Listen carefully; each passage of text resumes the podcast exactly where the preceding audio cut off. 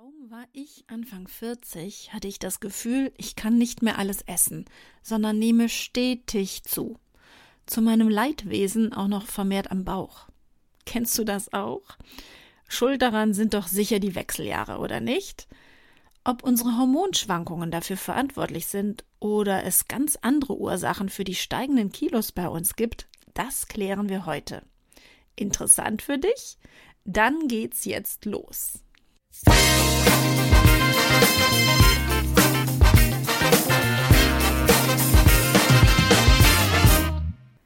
Das ist euer Podcast für die Frau 40 plus. Hier geht es ums Abnehmen oder Gewicht halten, um die Wechseljahre Darmgesundheit und Achtsamkeit. Und damit herzlich willkommen zum Podcast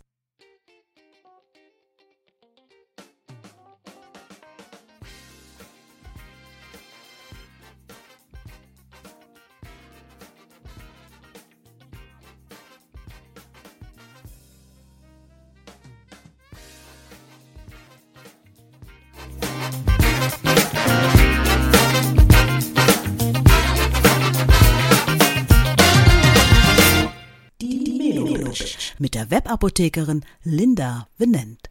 Heute mit der Folge, warum wir in den Wechseljahren plötzlich zunehmen. Was passiert eigentlich in den Wechseljahren, dass wir Frauen an Gewicht zulegen?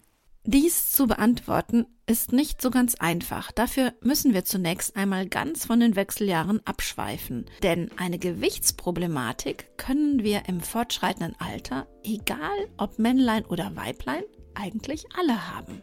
Die Gewichtszunahme ab der Lebensmitte liegt an dem mit dem Alter so langsam und stetig sinkenden Grundumsatz. Bumm. Das habe ich jetzt so einfach einmal rausgehauen, ohne zu wissen, ob du überhaupt weißt, wovon ich rede. Der Grundumsatz ist ein Teil unseres täglichen Energiebedarfs. Unser täglicher Energiebedarf setzt sich aus drei Faktoren zusammen dem gerade erwähnten Grundumsatz, dem Leistungsumsatz und der Thermogenese. Mit dem Leistungsumsatz bezeichnet man den Energieumsatz, der für jede Art der körperlichen Bewegung benötigt wird. Dabei kann es sich um richtige sportliche Aktivitäten handeln, die tägliche Arbeit, einfaches Gehen, starkes Schwitzen oder aber auch die Arbeit, die unser Körper selber hat, zum Beispiel durch Wachstum oder in der Schwangerschaft. Bei dem zweiten Faktor, der Thermogenese, ist der Energieaufwand gemeint, den wir für die Verstoffwechslung von unserer Nahrung benötigen. Also die Energie, die wir benötigen, um unsere Nahrung zu zerkleinern, zu verdauen und so weiter. Bist du schon mal richtig während des Essens ins Schwitzen geraten? Dann hast du die Thermogenese eigentlich am eigenen Leib gespürt, denn bei der Verstoffwechslung wird Wärme frei und wir schwitzen, um uns dabei dann wieder abzukühlen also Leistungsumsatz, Thermogenese und dann last but not least der Grundumsatz. Der Grundumsatz ist der Kalorienverbrauch, den wir einzig und allein dafür benötigen, unsere Lebensfunktionen aufrechtzuerhalten. Also zum Beispiel unsere normale Körpertemperatur, den Blutkreislauf oder auch unsere Atmung ich also über die Auswirkungen der Wechseljahre rede, vielmehr über die Hormonschwankungen, die unser Gewicht beeinflussen, müssen wir uns den Grundumsatz wirklich noch einmal näher anschauen, denn der ändert sich grundsätzlich bei allen Menschen. Also noch einmal, je älter wir werden, desto mehr sinkt unser Grundumsatz. Warum ist das so? Und was bedeutet das für uns?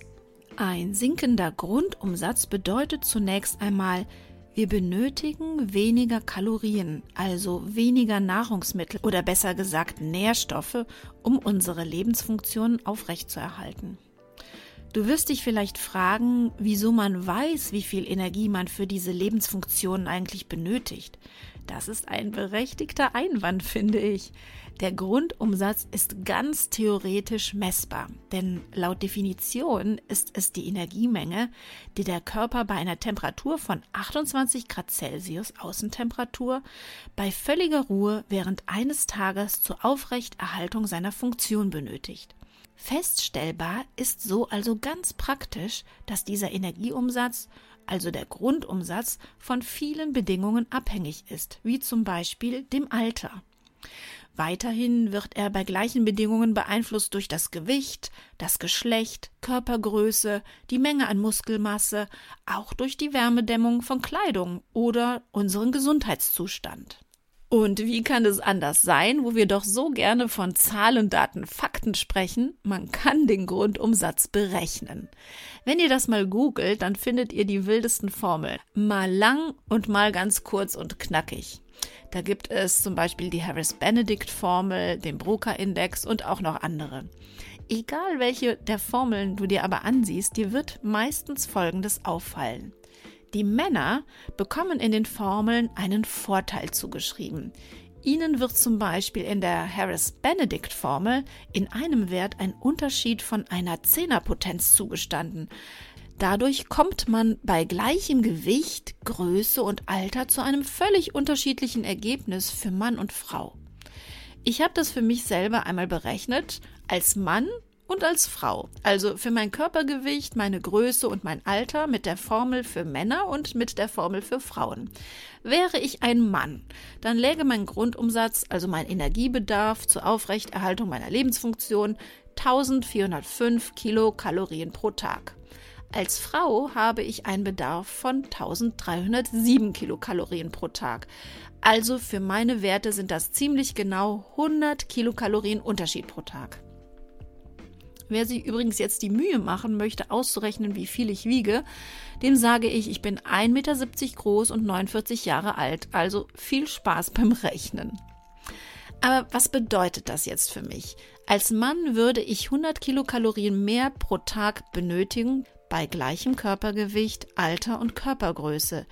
Ich könnte es aber auch so ausdrücken. Als Mann darf ich bei ansonsten gleichen körperlichen Bedingungen gegenüber einer Frau mehr Kalorien zu mir nehmen, ohne einen Kalorienüberschuss zu haben, also zuzunehmen. Andersrum ausgesprochen auch, esse ich so viel wie ein Mann, der genauso groß, alt und genauso viel wiegt wie ich, dann nehme ich unweigerlich zu. Ja, ich weiß, ich höre schon den Aufschrei. Natürlich kommt dann noch einiges anderes hinzu, nämlich was mache ich an Sport, wie viel bewege ich mich und so weiter. Es ist nur ein rein theoretisches Beispiel. Dieses Beispiel soll dir auch nur Folgendes verdeutlichen. Männer haben alleine durch ihren Körperbau und ihre sehr viel höhere Muskelmasse einen Vorteil alleine schon beim Nichtstun, also beim Grundumsatz. Naja, vorausgesetzt vielleicht, es handelt sich bei einer Frau nicht gerade um eine Bodybuilderin und die Formeln hinken auch bei extremem Übergewicht. Zusammengefasst möchte ich dir einfach nur verdeutlichen, dass die körperliche Grundvoraussetzung, also alleine die Tatsache, bin ich Mann oder Frau und damit, wie ist der Körperbau und die Muskelmasse, einen großen Unterschied zur benötigten Energiemenge macht. Du hast es ja jetzt auch schon bei der Erwähnung der Formel mitbekommen, ein weiterer Faktor ist bei der Berechnung nicht nur das Geschlecht, sondern auch der Einfluss unseres Alters. Der Unterschied in der Muskelmasse ist eben nicht nur geschlechterbedingt. Je älter wir werden, desto mehr sinkt unsere Muskelmasse, egal ob Mann oder Frau. Das ist eine physiologische Tatsache und einfach unserer geringeren körperlichen Aktivität im Alter geschuldet. Das bedeutet, durch unsere im Alter niedrigere Muskelmasse benötigen wir auch weniger Energie, also Kalorien pro Tag. In vielen unserer Köpfe, egal ob Mann oder Frau, ist dies nicht so ganz klar, glaube ich. Wir sind nun mal Gewohnheitstiere, beziehungsweise vielmehr Gewohnheitsmenschen. Das liegt zum einen an unseren Genen, also eine Mitgabe der Gene unserer Vorfahren. Unsere Vorfahren haben ja in Zeiten des Nahrungsangebotes gegessen, also immer dann, wenn Essen vor ihnen stand. Zum anderen ist es auch unsere eigene Gewohnheit, unsere Portionsgrößen immer beizubehalten und nicht unserem im Alter zum Beispiel niedrigeren Bedarf anzupassen. Daher nimmt der Großteil von uns unweigerlich im Alter zu, nämlich immer dann, wenn unsere genetische Last und unser sich ändernde Stoffwechsel nicht berücksichtigt werden. Also wenn wir weiter essen, wenn wir satt sind, aber unser Teller noch gefüllt und wir nicht daran denken, dass sich unser ändernder Stoffwechsel auch in unserer Portionsgröße anpassen müsste. Sind die Wechseljahre also unschuldig? Die Gewichtszunahme in den Wechseljahren ist zum einen natürlich diesem Phänomen des Älterwerden geschuldet. Sowohl bei uns Frauen wie bei den Männern auch. Die meisten Frauen und Männer ändern ihre Gewohnheiten nicht und essen die gleichen Portionen bei immer weniger Aktivität, was, wie gehört, unweigerlich zu mehr Kilos auf der Waage führt. Es ist tatsächlich nicht ganz eindeutig belegt, wie groß die Schuld am Dilemma unserer steigenden Kilos bei den Wechseljahren liegt. Klar ist aber auch natürlich, dass unser Stoffwechsel ein ganz empfindliches System ist, in dem ein Vorgang den nächsten bestimmt und auch ein Hormon das andere beeinflusst dass in der Zeit des Wechsels, also der Menopause, unsere Hormone Samba tanzen, das ist sicherlich unumstritten. Und dass dies auf unseren empfindlichen Stoffwechsel Einfluss nimmt, dürfte auch gut vorstellbar sein. Deswegen möchte ich gerne mal die Vorgänge in unserem Körper in der Menopause aufdröseln für dich. Was bedeutet das denn, unsere Hormone tanzen Samba? Das Ergebnis des Hormontänzchens ist den meisten Frauen bekannt. Die hormonellen Schwankungen führen nicht nur zu den typischen Beschwerden in den Wechseljahren, sondern auch oft zur Abnahme der Muskelmasse sowie Zunahme der Fettmasse und dies vor allem am Bauch. Wie schafft man dies zu vermeiden, fragen sich viele Frauen verzweifelt. Ich bin eine große Freundin davon, erst einmal die Ursachen herauszufinden. Wenn ich verstehe, wie so etwas stattfindet, dann fällt mir sehr viel besser der Weg ein, dies zu ändern. Denn ich könnte ja nun sagen, hey, das ist einfach so, äh, bitte fang bitte mal an, mehr Sport zu machen und dann wird alles wieder gut. Dann verbrennst du einfach mehr Energie und nimmst ab. Ist doch ganz einfach. Aber es ist im Gegensatz zu jungen Jahren so, dass es Frauen gibt, die in oder jenseits der Wechseljahre exzessiv Sport treiben und dennoch nicht abnehmen. Wenn dieser Wunsch nicht eigentlich zu gemein wäre, würde ich mir fast wünschen, es könnte jemand von euch einfach mal bestätigen, denn man hört dies immer wieder und stößt dann auf Unverständnis. Etwa, ich mache doch schon so viel Sport und nehme nicht ab. Das ist tatsächlich sehr frustrierend. Dabei ist die Erklärung für dieses Phänomen so einfach und klar. Viele Frauen setzen sich unter einen regelrechten und dauerhaften Sportstress. Und was passiert bei Stress? Hör dir vielleicht einfach noch einmal dazu meine Folge zum Stress an. Dann wirst du unter anderem hören, nämlich bei Stress wird vermehrt Cortisol ausgeschüttet und Cortisol verhindert den Fettabbau. Daher, wie gesagt, ist es wichtig zu wissen, was passiert da eigentlich in meinem Körper und am Ende des Tages solltest du dann die richtige Entscheidung treffen. Wir Frauen haben mit der Menge des sogenannten weiblichen Hormons Östrogen ein riesiges Glück. Das Vorhandensein dieses Hormons schützt uns vor Fetteinlagerung am Bauch. Natürlich ist das nicht die Hauptaufgabe des Hormons, aber eben auch eine und naja, eigentlich eine sehr schöne, finde ich. Bei Männern kommt das weibliche Hormon Östrogen übrigens auch vor. Ich weiß nicht, ob du das wusstest. Männer und Frauen haben grundsätzlich die gleichen Hormone, nur eben in unterschiedlichen Konzentrationen. Östrogene haben bei uns allen einen Einfluss auf den Stoffwechsel und die Knochenbildung. Bei Männern ist der Östrogenspiegel jedoch sehr niedrig. Daher ist die Fetteinlagerung bei Männern am Bauch in jedem Alter deutlich höher als bei Frauen. Was passiert da mit dem Östrogen im Körper? Zu den Sexualhormonen, also den Östrogenen, Gestagen und Androgen, werde ich noch einmal eine Extra-Folge oder wahrscheinlich sogar auch noch mehrere machen bei der Menobitch, denn dieses Thema ist so groß und komplex, um es hier in einem Rutsch besprechen zu können. Hier geht es jetzt erst einmal um ein paar Aufgaben unseres Östrogens. Diese Aufgaben des Östrogens erklären auch schon vieles bei uns in den Wechseljahren. Östrogene stehen in engem Kontakt mit unserem Insulin und unserem Blutzuckerspiegel. Östrogene sorgen dafür, dass unsere Zellen super und vor allem schnell auf das Vorhandensein von Insulin reagieren. Östrogene sind zusätzlich dafür verantwortlich, dass unser Blutzuckerspiegel nach einer Mahlzeit nicht so stark ansteigt. Es wirkt also positiv modulierend auf unseren Blutzuckerspiegel. Vielleicht erinnerst du dich ja meine Folgen zu den Kohlenhydraten und Insulin. Wenn nicht, dann hör da auf jeden Fall noch einmal rein. Wenn der Blutzuckerspiegel nach einer Mahlzeit stark ansteigt und danach wieder ganz stark abfällt, entsteht bei uns das typische Gefühl einer Unterzuckerung und wir bekommen eine unbändige Lust auf Süßes und Essen und Essen und, naja, nehmen schlussendlich, wenn das häufig so ist, zu. Östrogene schützen uns also im gewissen Maße davor zuzunehmen. Sie helfen, dass der Einfachzucker Glucose besser verstoffwechselt wird und unser Insulin gut zur Wirkung als Schleuser kommt. Mit anderen Worten, sie schützen uns vor Übergewicht und lassen unseren Blutzuckerspiegel nicht so stark ansteigen. Wenn du dich an deine Menstruation zurückerinnerst, ich hoffe, du hast eine blasse Ahnung noch von der Zeit und wovon ich rede, dann konntest du sicher innerhalb des Zyklus auch Veränderungen an dir entdecken. Also, wie war das noch? In den letzten zwei Wochen des Zyklus, kurz bevor die Monatsblutung einsetzte, kam man sich nicht selten vor, als wäre man im dritten Monat schon schwanger oder zumindest fühlte man sich ziemlich dick, aufgeschwemmt oder aufgebläht an und hatte einen ziemlich dicken Bauch. Da konnte man, wenn ich mich so recht erinnere, schon mal einfach zwei Kilo mehr wiegen als üblich.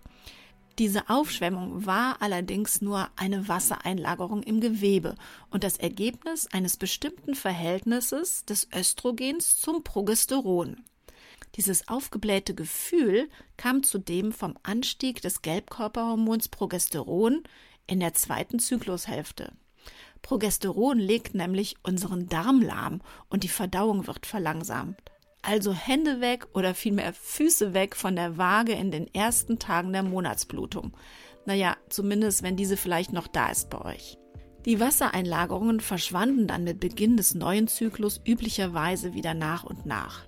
Schlimmer für mich war allerdings bei den Monatsblutungen dieser Heißhunger auf Zucker, der kurz vor oder mit Beginn der Monatsblutung dann begann. Denn am ersten Tag der Blutung ist der Östrogenspiegel immer besonders niedrig. Er steigt dann erst im Laufe der Reifung der Follikel stetig an bis zur Monatsmitte. Was macht eigentlich ein niedriger Östrogenspiegel mit uns in Bezug auf unseren Hunger oder Gewicht? Das Zusammenspiel zwischen Östrogenspiegel und unserem Insulin- und Kohlenhydratstoffwechsel haben wir eben schon gehört. Das heißt, dass ein niedriger Östrogenspiegel den Insulin- und Kohlenhydratstoffwechsel negativ beeinflusst.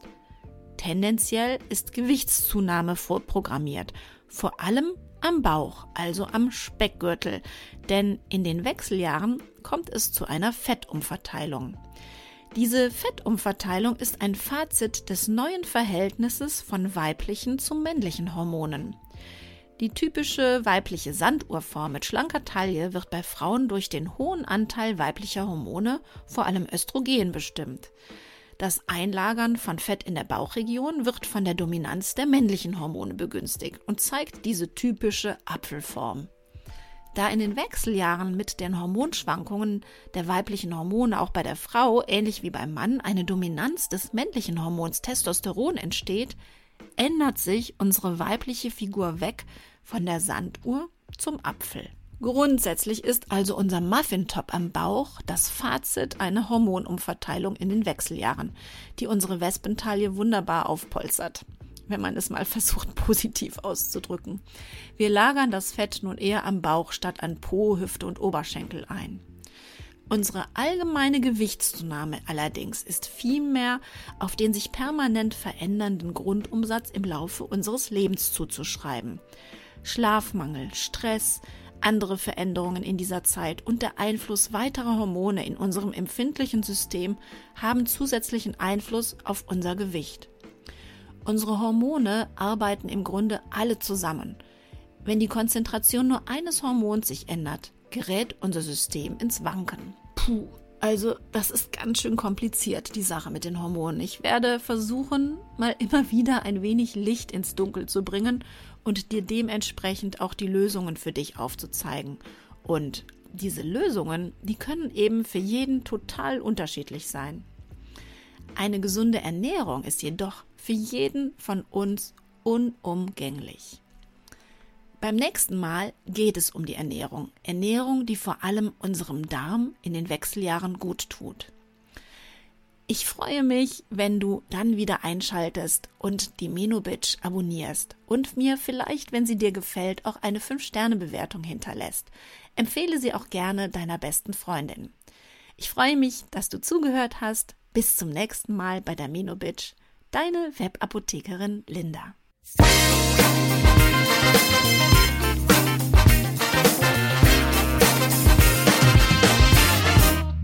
Das war der Podcast Die Menobitch. Fortsetzung folgt.